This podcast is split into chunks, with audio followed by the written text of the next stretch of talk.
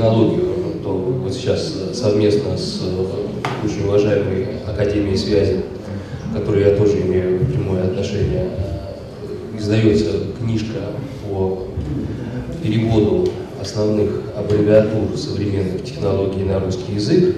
И я считаю, что это вот э, очень хороший посыл и э, краеугольный камень к тому, что происходит. Потому что действительно, когда люди начинают работать, они не знают, от чего отталкиваться. То есть э, нужна точка опоры. Вот эта самая книжка, она э, очень хочется верить, будет той самой точкой опоры. Международная академия связи э, позиционирует эту книгу как вклад в Международный союз электросвязи, то есть это официальное издание. И э, это э, очень существенный шаг по продвижению вопросов терминологии, которые являются краеугольными, когда речь идет о нормативной базе. Итак, что мы имеем с точки зрения обязательной сертификации?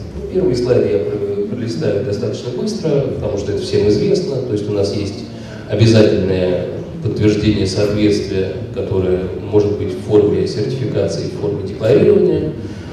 А, не компетенции производителя выбирать эту самую форму, это написано в правилах применения, то есть определенное оборудование подлежит обязательной сертификации, другое подлежит обязательному декларированию. Как правило, абонентское оборудование декларируется, станционное оборудование сертифицируется. Есть исключение из этого правила, когда одно и то же оборудование может и сертифицироваться, и декларироваться в зависимости от того, какие функции оно выполняет. Вот это вот 532 постановление правительства, от которого мы никуда не уйдем, что мы внедрять не будем, э, если мы его не изменим, то э, мы будем на него опираться. Соответственно, у нас есть вот эти самые семь пунктов, которые подлежат обязательной сертификации. И э, это вопрос, который на данный момент не обсуждается. Это схемы, которые есть на сегодняшний день в системе обязательного подтверждения соответствия. То есть у нас есть схемы, где заявителем выступает изготовитель, и схемы, где заявителем выступает продавец. Значит, на самом деле продавец может рассчитывать только на э, сертификат на один год по первой схеме. Значит, э, все остальные схемы, они предусмотрены на изготовителя, соответственно, на один год и на три года. Опять-таки, всем известна информация, как все это происходит. То есть э, поставщик оборудования обращается в орган по сертификации, орган по сертификации заказывает эти самые работы в испытательном центре, дальше сертификат регистрируется в Россвязи.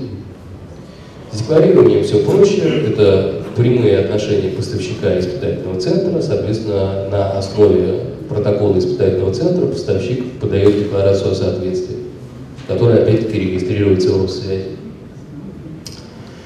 Значит, теперь вопрос о том, что такое с точки зрения обязательного подтверждения соответствия SDM и что с этим делать. На самом деле вопрос очень непростой. А, непростой, потому что э, здесь э, многократно прозвучало, что эта технология во многом меняет наше представление о сетях связи и очень плохо ложится в существующую нормативную базу, которая фактически прописана под вертикальные сети. Под горизонтальные сети, кое является SDN, ложится ну, очень-очень трудно. Значит, э, у нас есть список 532 постановления правительства, ничего другого у нас нет. Значит, вот здесь вот кружочком помечено, что практически все из этого списка, ну, может быть, за исключением радиоэлектронных средств связи, хотя, если говорить про контроллеры, то, в общем, во многости и они касаются этой самой концепции SD. Значит, э, что в этом случае возможно? Возможно, как всегда, два пути. Значит, первый путь – это взять и попробовать написать абсолютно новые требования к этому самому оборудованию с точки зрения обязательного подтверждения соответствия. Я сразу скажу, что это практически невозможно, поскольку э, это вещь, которая должна быть сделана людьми, которые э, очень хорошо понимают и вот этот процесс, и э, процесс внедрения сетей SDN. Значит, и э, второй путь он более реальный, это использовать имеющиеся правила применения имеющегося оборудования и дополнить их требованиями, которые вы реализовывали SDM и FNV. В принципе, вот этот путь реальный. Значит, этот путь реальный, все, кроме всем известных четырех букв. Значит, в случае с АРМА, естественно, все вопросы, они к нашим коллегам из ФСБ, и у них есть на эту тему собственное понимание, как это делать для сетей вот этого поколения. Это понимание базируется на международном подходе к этому вопросу. И э, эта работа уже ведется, она запланирована и э, в плановом порядке коллегами проводится. Соответственно, пока этот вопрос краеугольный решен не будет, полнофункциональных сетей SDM, которые, собственно, приводят к тому самому экономному решению капекса, опекса и так далее, в России не будет. Соответственно, это на ближайшее стратегическое будущее технологии наложенной сети, которые будут формироваться вместе с существующими сетями, которые будут сформироваться в установленном порядке. И, соответственно, сейчас, на ближайшие 2-3 года, стоит задача по, собственно, легализации всех вот этих самых функциональных вещей в существующие сети связи для того, чтобы у операторских компаний не было проблем с сдачей объектов. Соответственно, этот самый процесс на сегодняшний день ведется, ну, мне кажется, недостаточно интенсивно, поэтому э, я бы, честно говоря, предложил э, вариант э, усилить нашу рабочую группу, которую мы сейчас создали при Международной академии связи по сертификации, э, силами людей, которые заинтересованы в том, чтобы продвигать вот эти самые технологии. Поймите, если вы все будете сидеть в раковинах и ждать, пока кто-то напишет вам правила, по которым вы будете жить, вы получите правила, по которым вы жить не сможете. Это закон жизни.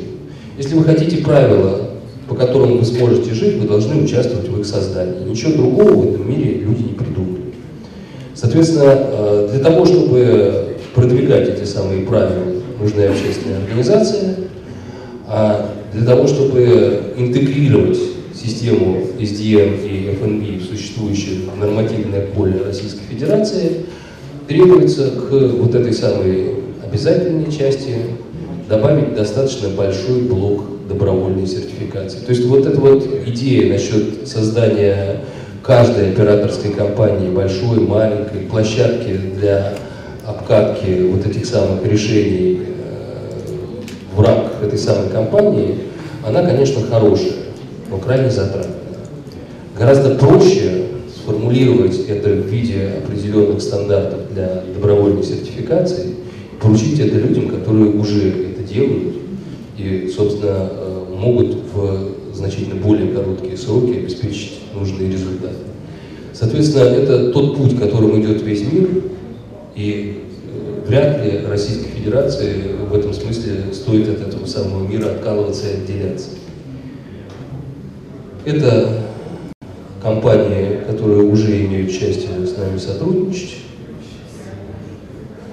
Ну и, соответственно, в качестве вывода я бы хотел сказать, что оборудование затрагивает практически все пункты обязательной сертификации.